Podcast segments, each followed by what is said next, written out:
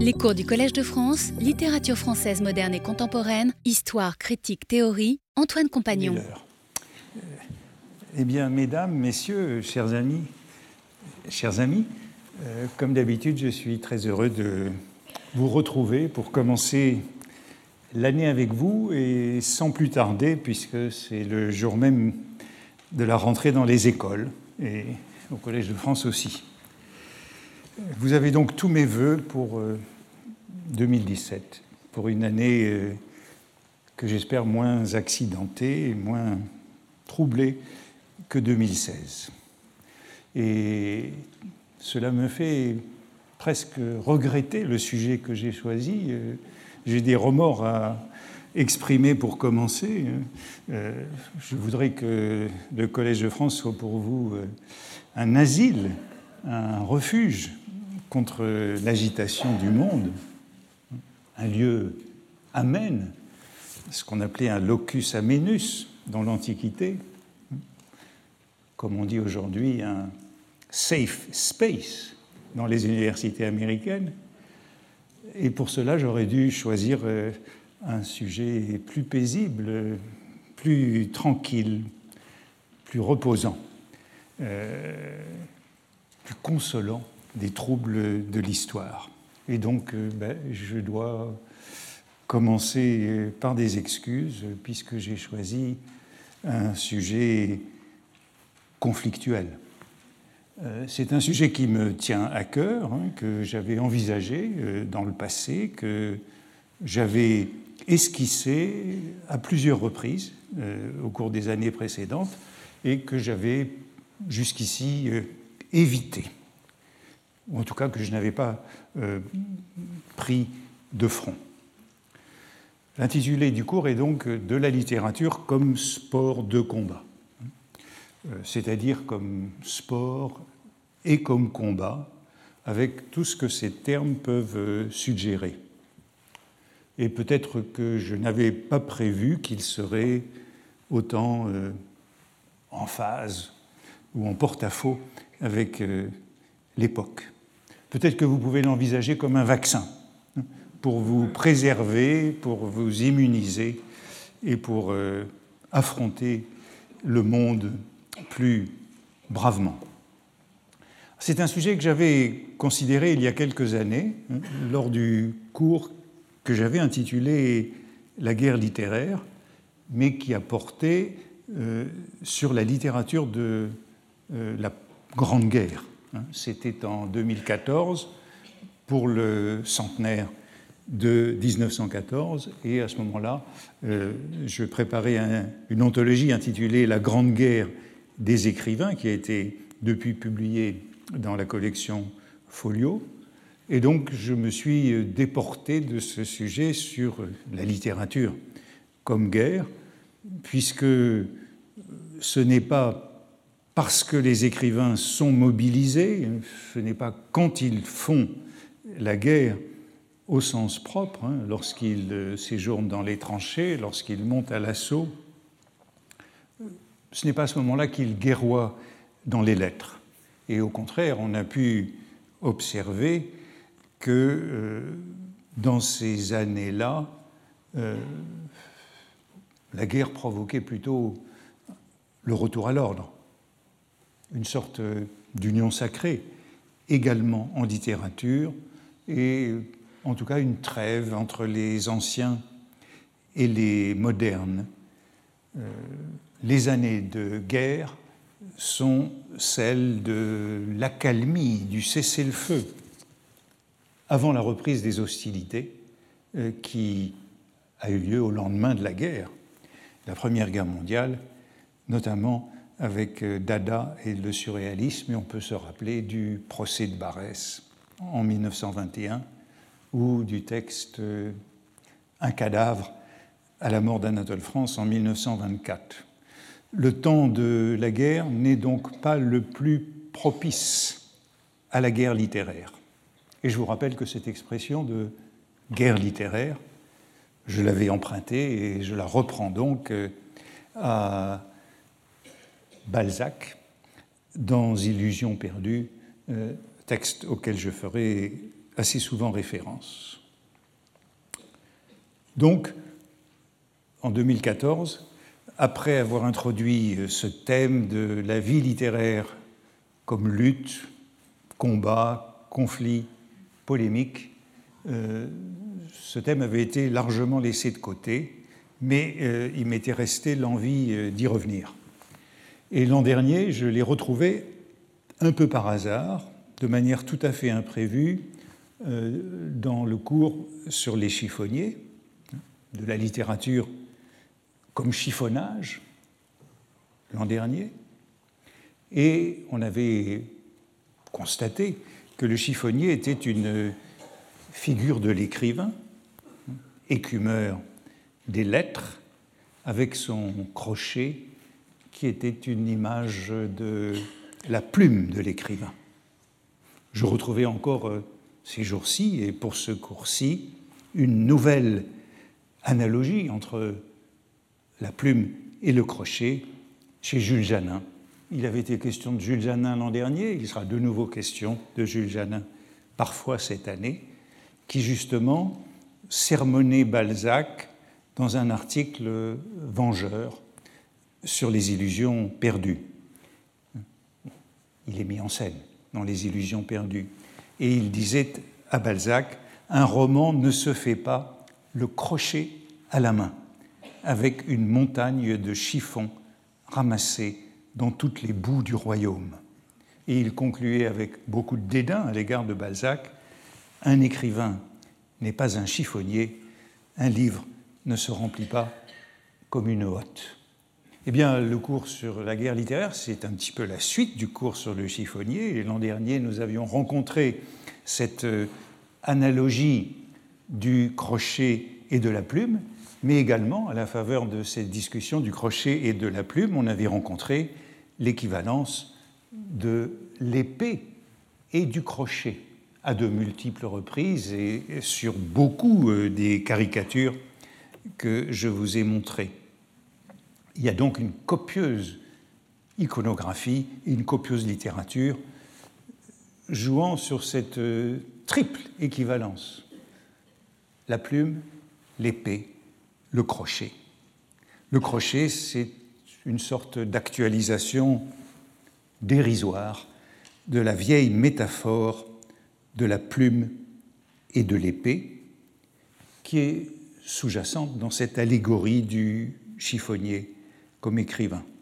Et on avait pu aussi observer l'an dernier combien cette euh, analogie ou cette équivalence plume, épée, crochet était renforcé par l'invention de la plume de fer autour de 1830, lorsqu'on passe de la plume d'oie à la plume d'acier. Je n'y reviens pas, mais c'est pour expliquer pourquoi j'ai décidé de euh, procéder ainsi. Après un cours chiffonniers, un cours sur la littérature comme sport de combat. Au fond, il a remotivé euh, l'envie que j'avais de traiter de ce sujet de la guerre littéraire. Et euh, c'est ce qui m'a incité à revenir euh, sur cette frustration de 2014 où, parlant des écrivains de la guerre, je ne les avais pas rencontrés tellement belliqueux. Il s'agira donc cette année d'un cours sur la littérature comme sport de combat, et je pourrais dire c'est un cours sur cette métaphore de la plume de fer, la métaphore de la plume et de l'épée, image très ancienne, traditionnelle, qui traverse tous les âges et toutes les cultures, et qui est très antérieure à la plume industrielle d'acier de 1830. Au fond, cette image de la plume de fer, c'est celle qui sera le noyau de tout ce cours. Tout ce cours explorera l'expansion de cette euh, métaphore. C'est cette métaphore qui est à la base du trope de la guerre littéraire. Ainsi, cette métaphore était, sans revenir à la Bible, au Coran, à beaucoup de textes qui jouent sur cette plume acérée. La métaphore de la plume de fer est employée dans un texte bien connu de Ronsard, poème euh, où il se déclare euh, le combattant de la cause royale et catholique. C'est la continuation du discours des misères de ce temps à Catherine de Médicis. Madame, je serai ou du plomb ou du bois, six mois que la nature a fait naître François, au siècle à venir, je ne comptais la peine de l'extrême malheur dont notre France est pleine. Je veux, malgré les ans au monde publié, d'une plume de fer sur un papier d'acier, que ses propres enfants l'ont prise et dévêtue, et jusque à la mort vilainement battue. Cette image de la plume de fer sur le papier d'acier, c'est donc celle du combat de l'écrivain pour la cause royale et catholique durant les guerres de religion. Mais on la retrouverait chez bien d'autres auteurs, et je n'en cite qu'un, mais nous en rencontrerons bien d'autres au fur et à mesure de ce cours. Voltaire, qui, dans son combat aussi, écrivait Notre plume fut la première arme contre la tyrannie et notre épée la seconde.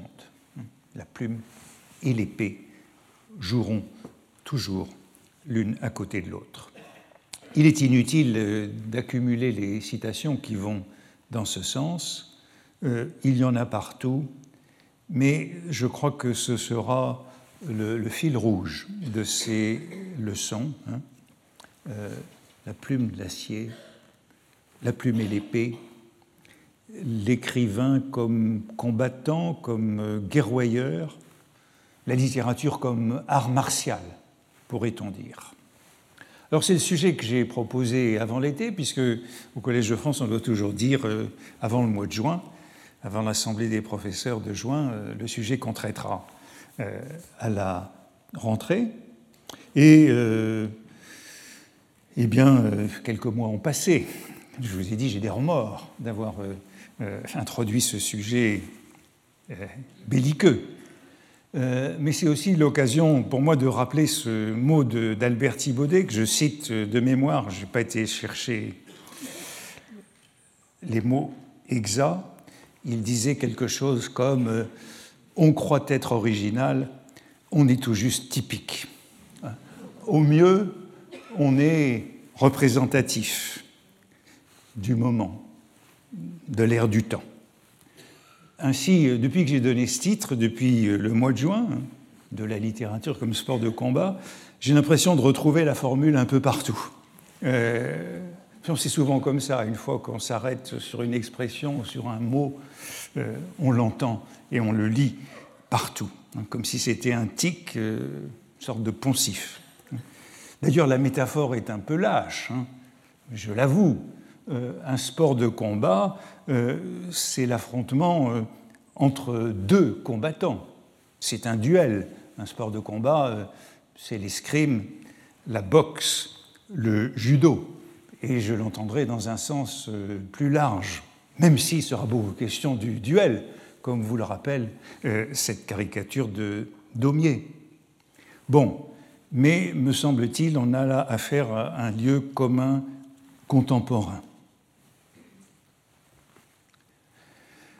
Bon, les lieux communs ont du bon. Hein. Euh, il ne faut pas toujours faire la guerre aux lieux communs. On peut s'y rencontrer. Mais euh, voici quelques occurrences de cette euh, image du sport de combat que j'ai rencontré à beaucoup de coins de rue depuis que je l'ai choisi pour titre. Et donc là aussi, ce sont des excuses par lesquelles je vais commencer. C'est une expression assez banale après avoir donné ce titre, je suis tombé sur euh, euh, le film de Pierre Bourdieu, intitulé La sociologie est un sport de combat. Hein, c'est un film documentaire de, de 2001, il y a déjà 15 ans, euh, qui était sur, ou plutôt contre les médias. C'était son combat contre les médias, et c'est un film où il décrit son travail de sociologue, hein, de sociologue militant, engagé dans un combat, ce combat contre la presse, la télévision et les médias en général. Ce ne sera pas tout à fait ma perspective. Si la sociologie est un sport de combat, je ne crois pas que la philologie soit un sport de combat. Elle a pu l'être, elle a pu l'être contre la religion, à la manière de Voltaire, justement. Mais il ne sera pas ici question de notre activité de philologue, comme euh, Bourdieu analysait son activité de sociologue dans ce film. Il ne sera pas question du métier d'historien de la littérature, euh, ni non plus du métier de critique. Encore que le critique littéraire, et on pourra en voir beaucoup d'exemples au XIXe siècle, soit souvent considéré comme euh, un, un combattant. Il sera question de la littérature elle-même. Hein, c'est ce que je voudrais essayer d'aborder. L'activité littéraire, l'activité poétique comme combat. Mais c'est aussi un sujet de Bourdieu. C'est le sujet de son livre intitulé Les règles de l'art, où il décrit ce qu'il appelle le chant littéraire comme un chant de lutte.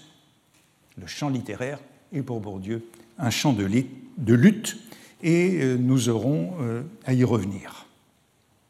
Et puis, euh, au cours de l'automne, quand le titre de mon cours a été annoncé sur les affiches du Collège de France, mon ami Pierre Jourde, que j'avais invité naguère ici. Il est venu parler lorsque le, séminaire était intitulé, je crois, Écrire la vie. Euh, Pierre Jourde m'a envoyé son dernier livre. Je ne sais pas si c'est son dernier livre parce qu'il en écrit beaucoup et très vite. Et ce livre est intitulé La littérature est un sport de combat, publié en mars 2015. Donc j'aurais peut-être pu être vigilant au mois de juin, mais je ne l'ai pas été. Bon, il emprunte le modèle de Bourdieu. La sociologie est un sport de combat, la littérature est un sport de combat. Et ce livre de Pierre Jourde est un recueil d'entretiens à la radio, dans la presse, dans ces médias euh, contre lesquels euh, précisément euh, Bourdieu s'emportait. Bon, Pierre Jourde est un battant on se souvient de son manuel parodique de pastiche qui s'intitulait euh, Le jour des nolos, comme le Lagarde des Michards, hein, sorte de pamphlet, pamphlet, c'est un pamphlétaire, contre la littérature contemporaine avec euh, des pastiches d'une série d'écrivains qu'il incriminait de la sorte. Bon, la littérature est un sport de combat. Sous la plume de Pierre Jourde, euh, c'est tout un programme. Hein. Lui-même est un écrivain bagarreur. Comme il y a des écrivains voyageurs, il y a des écrivains bagarreurs. Euh, c'est un critique et un romancier qui se bat. C'est aussi un boxeur. Euh, c'est un pamphlétaire. Euh, on se souvient de son livre intitulé La littérature sans estomac, par lequel il avait, je crois, presque commencé au début du XXIe siècle. Bon, je ne crois pas que je sois un boxeur ni un pamphlétaire. Hein. Euh, Ce n'est pas tout à fait mon genre. Encore que j'ai le souvenir d'un jour où je me suis battu, euh, juste avant une conférence. On s'était sur une plage de Rio de Janeiro contre quelqu'un qui voulait me voler mes sous.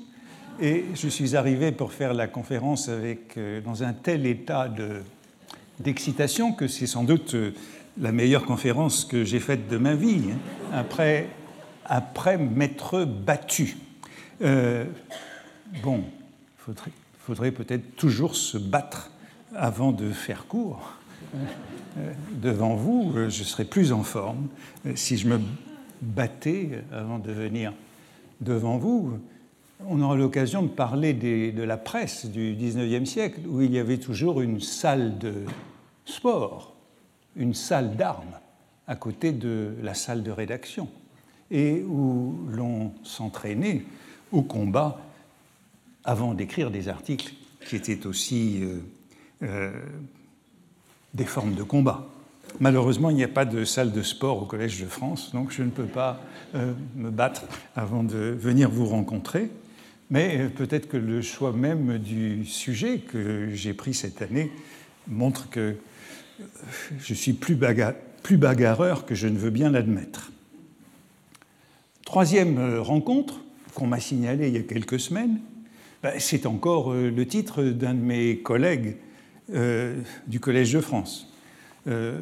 Jacques Bouvresse a publié au mois d'avril 2000, ah, avril 2015, pardon, c'est même un an et demi,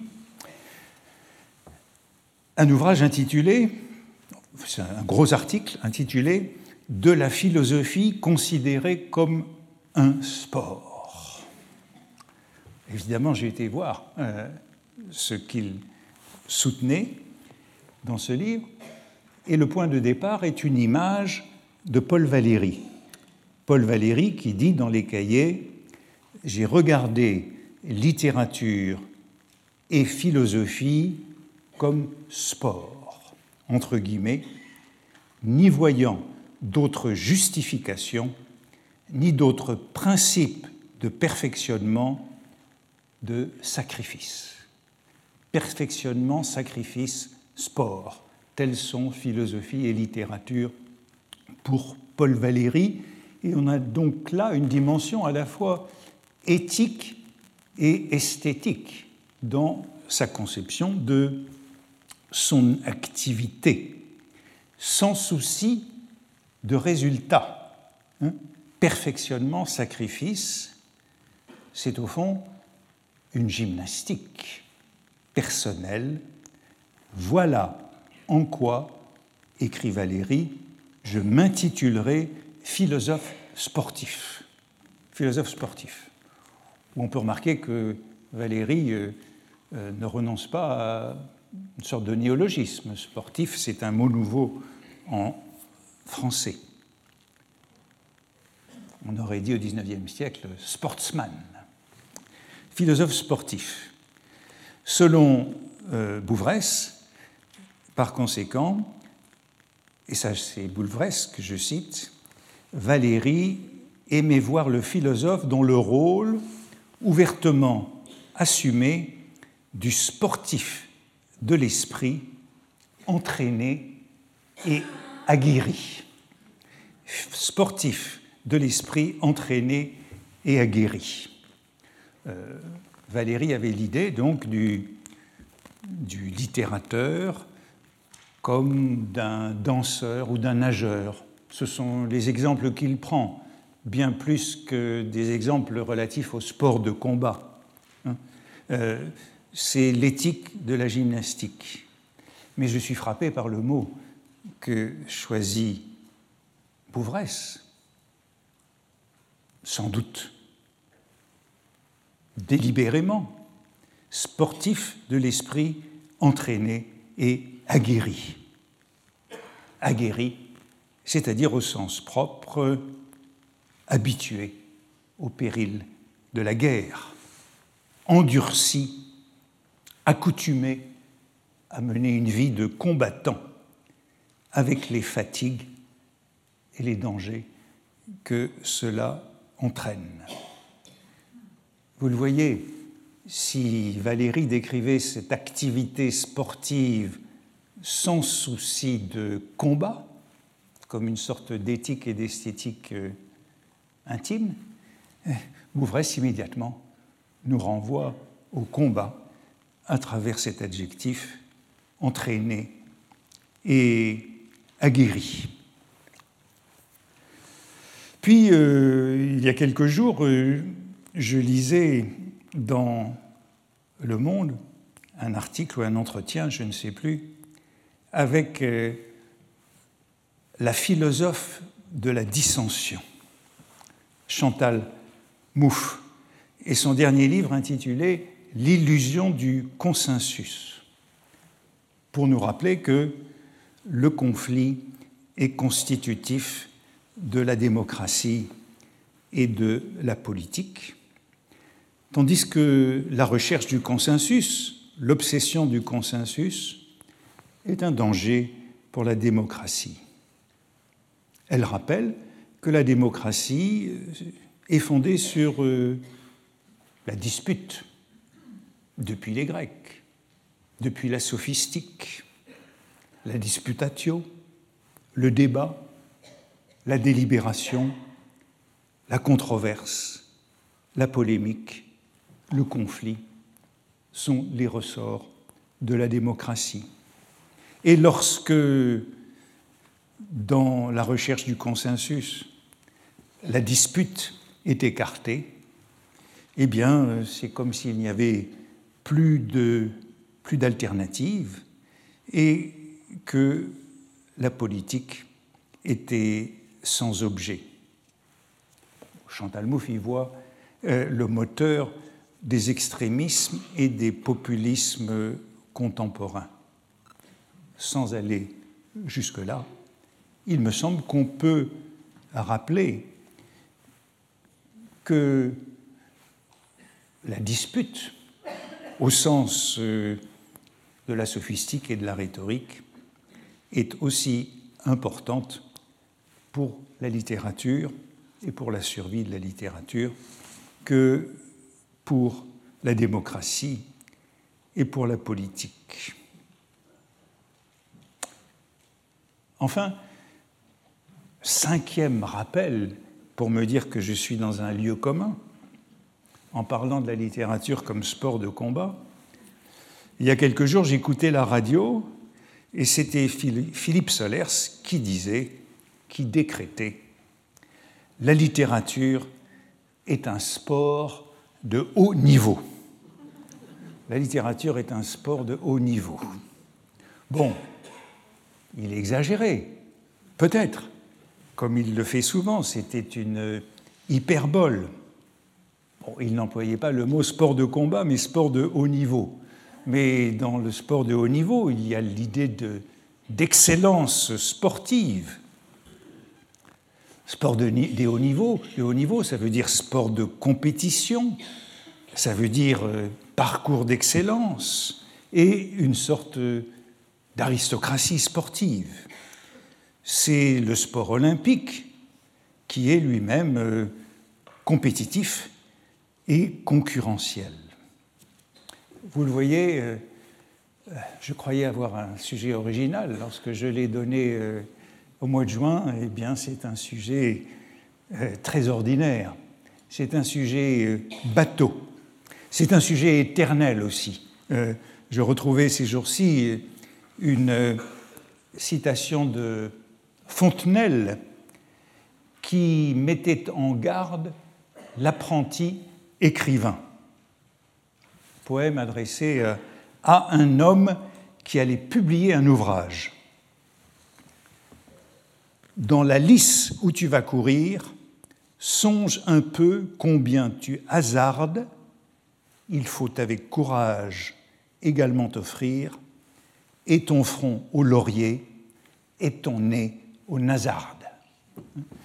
Dans la lice où tu vas courir, l'auteur qui allait publier un ouvrage, comme dit Fontenelle, euh, se lance dans la lice c'est-à-dire euh, la carrière, l'arène, l'espace des tournois, l'espace des joutes.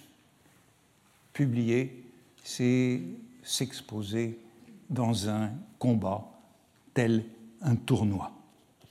Euh, c'est un sujet euh, qui nous rappelle qu'il n'y a pas de littérature sans analogie avec euh, le sport de combat, avec l'émulation, si l'on ne veut pas parler de confrontation et de compétition,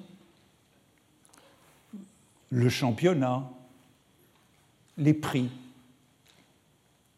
et peut-être aussi euh, les dopages, comme dans tous les sports. Plus il y a de compétition, et plus il y a de, de dopage. Au XIXe siècle, dont nous parlerons, grand moment du combat littéraire, le dopage, c'est le plagiat. Cette métaphore du sport littéraire, on la retrouve en effet un peu partout. Je la lisais euh, récemment dans euh, une lettre de Barès. C'était dans une thèse récente de quelqu'un qui parlera plus tard dans le séminaire. Lors d'un voyage de Barès en Égypte en décembre 1907, il se rend euh, au Caire euh, en bateau avec une série euh, d'invités français. C'est une invitation officielle pour l'inauguration d'Héliopolis. Et il est là avec une bande de collègues et de confrères, journalistes, politiques, écrivains. Et son carnet d'Égypte s'ouvre sur ces mots. Le bateau qui m'emporte porte un certain nombre de confrères qui vont décrire l'Égypte. Voici le grand Jules Huré, qui parcourut et questionna toute l'Amérique et l'Allemagne, Paul Adam, etc. C'est un match professionnel. Match professionnel.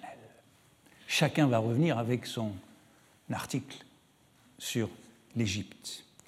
C'est le jeu de saute-mouton, et je dois franchir chacun d'eux en leur donnant une claque sur la fesse.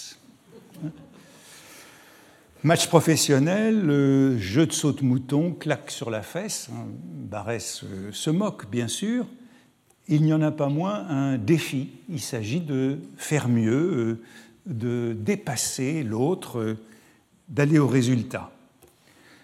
C'est intéressant parce que cela n'est pas tellement le genre de Barès. Barès, Barès ne conçoit pas trop cette vie littéraire comme un combat. Je lis dans les souvenirs de Jacques-Émile Blanche, Barès évita les camaraderies littéraires et politiques.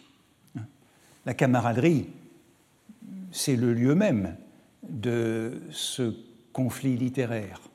C'est le jeu ami-ennemi. On aura l'occasion d'y revenir. C'est un mot très important dans le combat littéraire, celui de camaraderie. Barès, euh, je crois que paradoxalement, c'est un écrivain peu belliqueux. Euh, j'ai l'impression qu'il ne s'est pas battu en duel, mais peut-être euh, que je me trompe, on le verra. Presque tous les écrivains du XIXe siècle et jusqu'à 1914 se sont battus en duel. C'est inévitable. Barès s'est peu battu ou pas battu, je n'en sais rien. En tout cas, vous le voyez, cette image du chez lui du match professionnel entre écrivains qui vont tous avoir à écrire. C'est la situation de la classe, de la compétition scolaire, hein, dans laquelle, en France, on est toujours renvoyé. Peut-être que cette euh, conception de la littérature comme euh, combat, elle est tout spécialement liée à l'esprit français comme euh, esprit scolaire, avec euh, les tableaux d'honneur, les prix d'excellence, les concours euh, généraux. Hein. Il faut euh, décrocher le pompon au manège, et puis ensuite euh, en classe, etc. On a donc une définition de la littérature comme émulation, concurrence, lutte, concours, rivalité, duel, pugilat, agonistique. L'agonistique comme art des athlètes préparant au jeu public, comme querelle, nombreuses querelles tout au long de cette histoire littéraire, comme bataille, comme controverse. Beaucoup de gens travaillent aujourd'hui sur la notion de controverse, controverse scientifique, controverse philosophique, polémique, satire, pamphlet, diffamation, insulte, calomnie. Beaucoup de ces termes sont associés à la définition de la littérature comme sport de combat, comme lieu de conflit, comme lieu de violence, ce qui n'exclut pas, bien sûr, une autre vision de la littérature comme euh, apaisement, retraite, consolation, concorde. Et nous aurons aussi à l'explorer, cette autre face du conflit.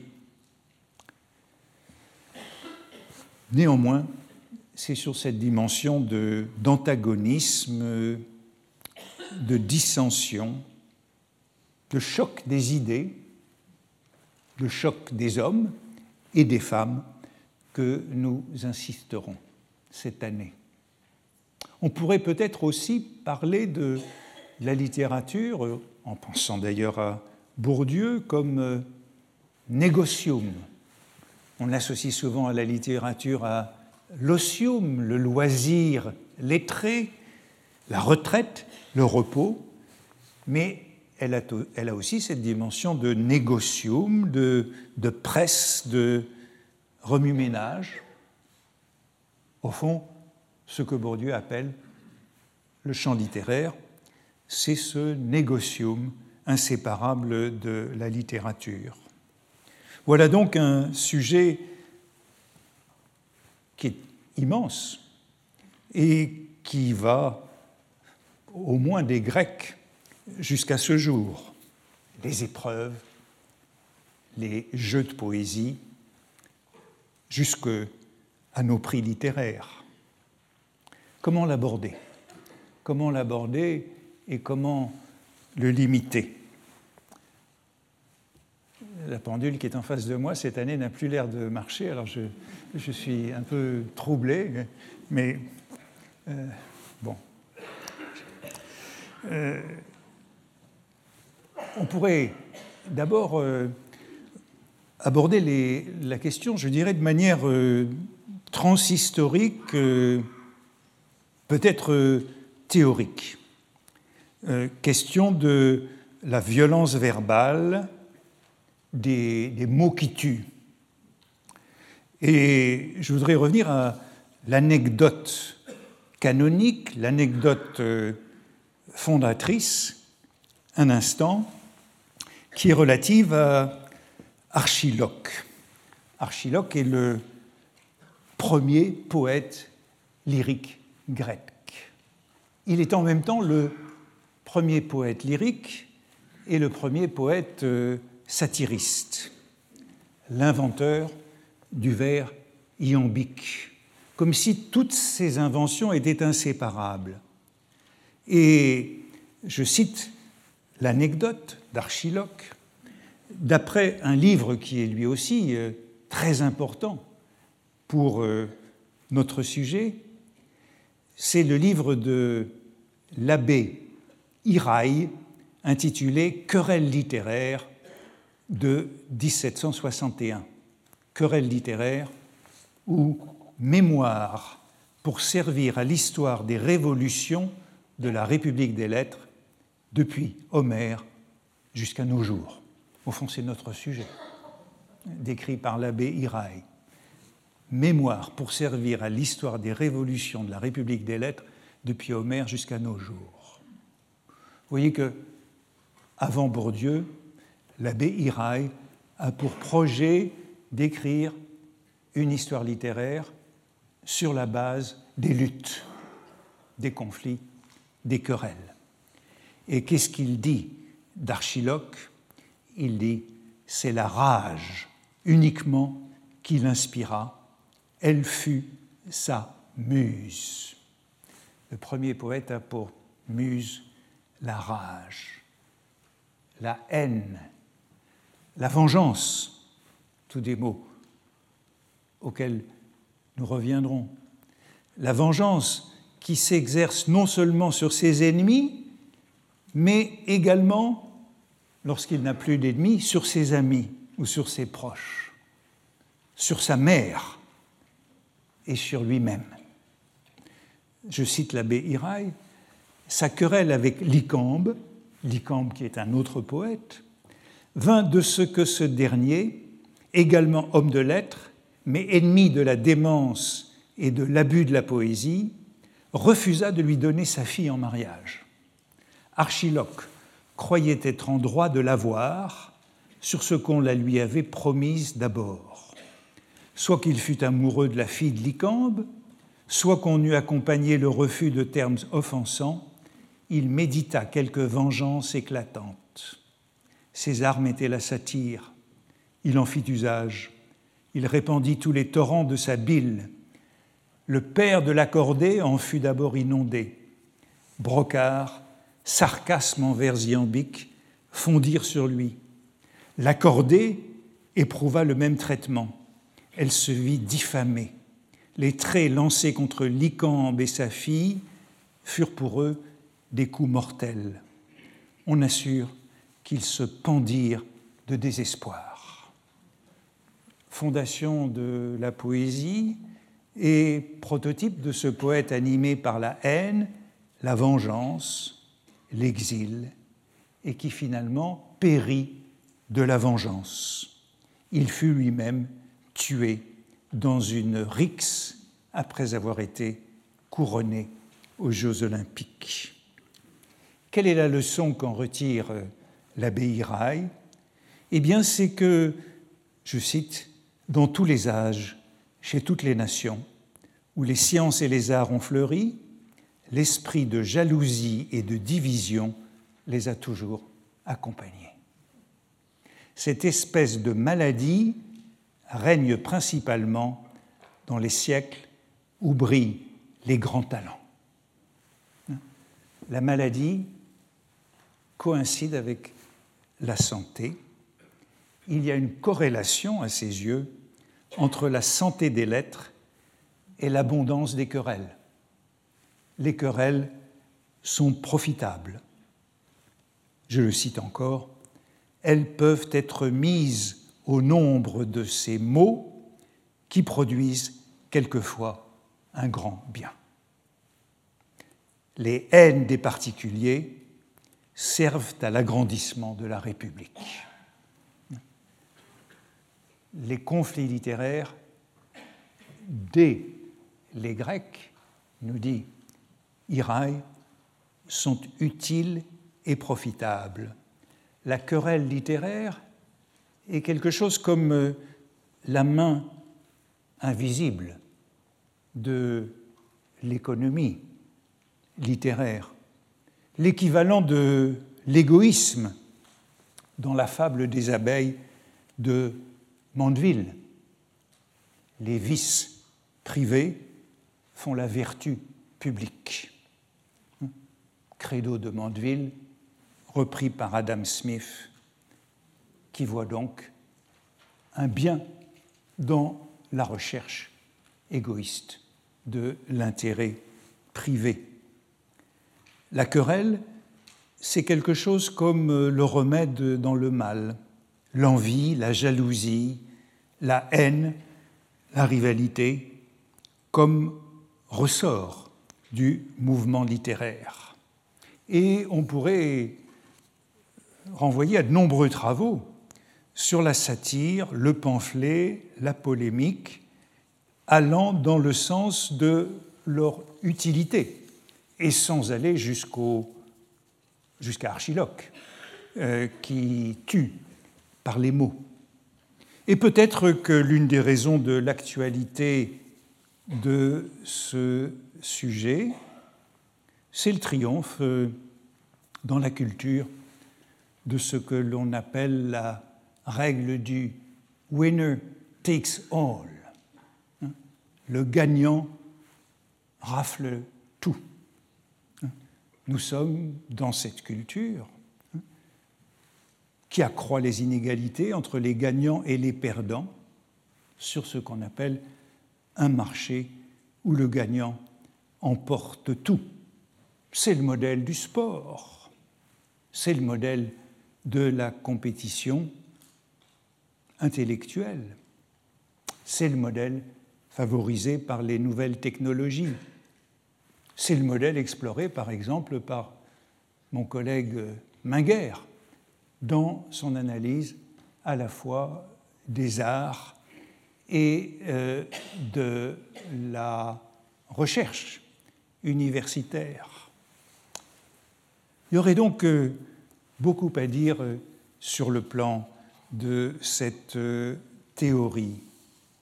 Mais il y a aussi beaucoup à dire sur différents moments de ce conflit, de la littérature comme conflit et comme combat. Comme je ne peux pas tous les aborder, je me servirai du séminaire pour toucher à un certain nombre d'époques ou de moments.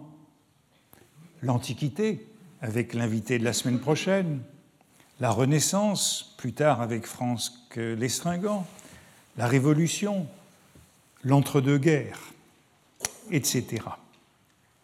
Mais moi-même, ici, je voudrais euh, me fixer parmi toutes ces pistes, tous ces moments, autour d'une période que je connais mieux, d'années que je connais mieux, et ce sera de nouveau le milieu de ce 19e siècle, celui de la Restauration, de la monarchie de Juillet, de la Deuxième République et du Second Empire. C'est donc à partir de ce moment-là que j'essayerai d'explorer euh, ce thème du sport littéraire. Ce moment, nous l'avons vu l'an dernier, c'est le moment du chiffon, mais je crois que c'est aussi, et peut-être un peu pour les mêmes raisons, le grand moment de la guerre littéraire. C'est inséparable et c'est lié de la même façon aux vicissitudes de la liberté d'expression, de la liberté de la presse, et donc de l'apparition euh, d'une classe littéraire qui comprend journalistes et écrivains indifféremment. J'ai évoqué le livre de Pierre Bourdieu, Les règles de l'art, Genèse et structure du champ littéraire, livre de 1992, où, disais-je, il analyse le champ littéraire comme champ de lutte dans ces années-là. Et de nombreux travaux ont été menés euh, dans la foulée de Bourdieu sur les querelles, les batailles, les haines littéraires de cette période, faisant comme lui de la lutte le ressort du mouvement de la dynamique littéraire. Je cite Bourdieu, un des passages clés de ces règles de l'art. Le vieillissement des auteurs, des œuvres ou des écoles est tout autre chose que le produit d'un glissement mécanique au passé. Ce n'est pas seulement le temps qui emporte les auteurs il s'engendre dans le combat, voilà le terme de combat, entre ceux qui ont fait date et qui luttent pour durer, et ceux qui ne peuvent faire date à leur tour. Euh, Bourdieu donne beaucoup de force à cette expression faire date. Il y a ceux qui ont fait date et qui veulent durer, et il y a les nouveaux qui arrivent et qui veulent faire date à leur tour sans renvoyer, et ceux qui ne peuvent faire date à leur tour sans renvoyer au passé ceux qui ont intérêt à arrêter le temps, à éterniser l'état présent. Entre les dominants qui ont partie liée avec la continuité, l'identité, la reproduction, et les dominés, les nouveaux entrants, qui ont intérêt à la discontinuité, à la rupture, à la différence, à la révolution. Autrement dit, on a affaire, selon Bourdieu, à un incessant conflit, à une révolution permanente, caractérisant la modernité et définissant la littérature comme euh, sport de combat. Dans cette cohorte de jeunes aspirants, provinciaux montés à Paris, vaguement étudiants en droit, tous ambitieux, mais parmi lesquels il y aura peu d'élus. Au plus profond, on peut voir dans, la thèse de Bourdieu une analogie avec euh, le livre du critique américain Harold Bloom qui porte pour titre Agone. Agone, le combat, Towards a Theory of Revisionism, livre de 1982, où il expliquait, lui, la création poétique comme lutte avec les prédécesseurs, avec les ancêtres. L'expression de Bourdieu, c'était faire date. Il faut faire date. L'expression de Harold Bloom, c'est se faire une place. Le nouveau doit se faire une place. Et pour se faire une place, évacuer l'ancien. Harold Bloom était l'auteur d'un livre publié une dizaine d'années plus tôt qui s'appelait The Anxiety of Influence, l'angoisse de l'influence. Et les deux livres sont véritablement les pendants de sa conception de la littérature. À l'angoisse de l'influence, le nouveau répond en chassant l'ancien pour se faire une place à son détriment. C'est donc une vision moderne de la littérature, une vision romantique euh, du monde littéraire que celle-là, où euh, l'imitation et la reproduction ne suffisent plus. Ainsi, c'est autour de ce 19e siècle que je voudrais euh, me concentrer. Quelle sera encore la méthode pour tenter de le faire et quels seront les textes sur lesquels je m'appuierai et que je peux vous recommander de relire. J'ai déjà cité, bien sûr, Un grand homme de province à Paris, la deuxième partie d'Illusions perdues, qui est un guide dans le milieu littéraire de la Restauration et jusqu'à la monarchie de Juillet. Il se situe en 1821, il est publié en 1839 et il recouvre donc cette période du renouvellement de la littérature. Et puis bien sûr quelques textes de Baudelaire avec lesquels je commencerai peut-être la semaine prochaine comme les conseils aux jeunes littérateurs de 1846, qui définissent une stratégie ou une tactique de combat pour euh, faire date ou pour se faire une place. Mais il y aurait aussi bien d'autres textes qui évoquent euh, la vie littéraire comme guerre au XIXe siècle. Et par exemple, le roman des Goncourt, Charles de Mailly, qui portait d'abord pour titre, quand il était une pièce de théâtre qui ne s'est jamais jouée, la guerre des lettres. Et c'était déjà cette notion-là qui était au centre. Il y aura aussi quelques grandes figures euh, tutélaires. Et je m'aperçois que presque tous ceux que j'évoquerai ont un point commun, c'est qu'ils ont été en prison au cours de ces années de la restauration de la monarchie de juillet ou du Second Empire. Et je ferai certainement quelques cours sur la prison des écrivains. Sainte-Pélagie, prison où l'on envoyait euh, les condamnés pour délit de presse ou pour délit littéraire.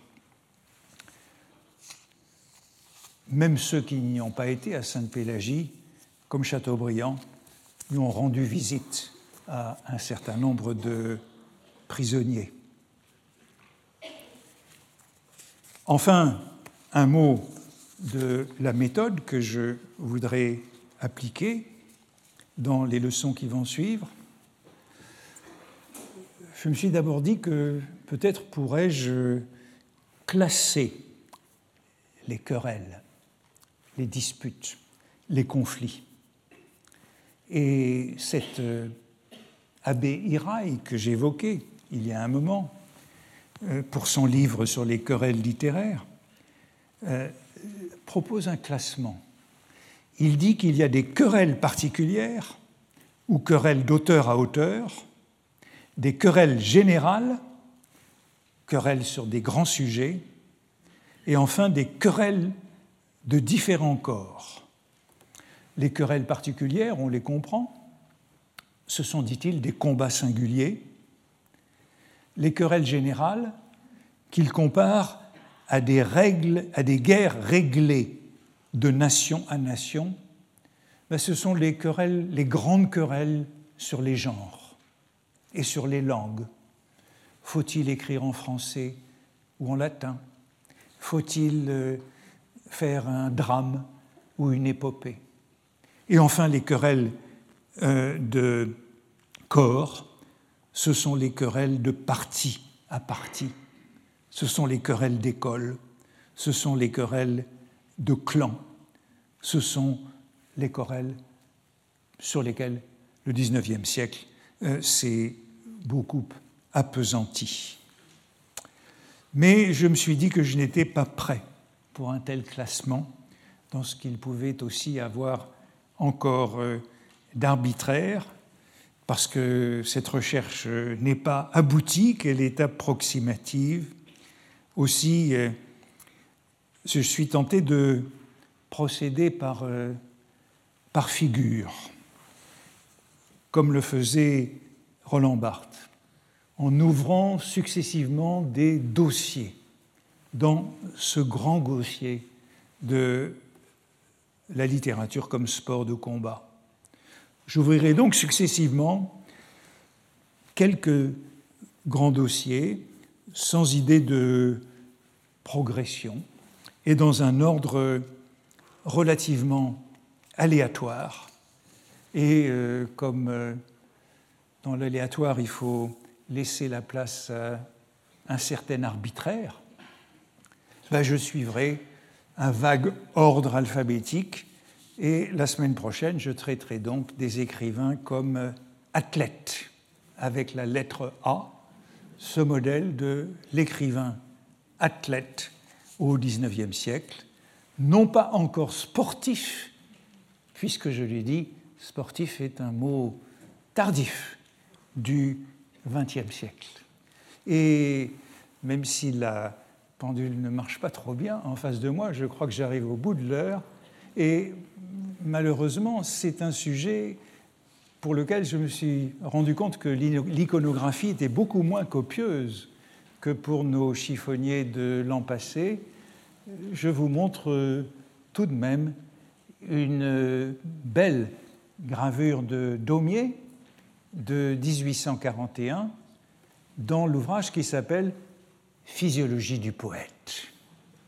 Le poète du XIXe siècle est forcément un duelliste. Nous avions vu quelques images de ce livre euh, l'an dernier, mais euh, c'est beaucoup moins riche pour cette année.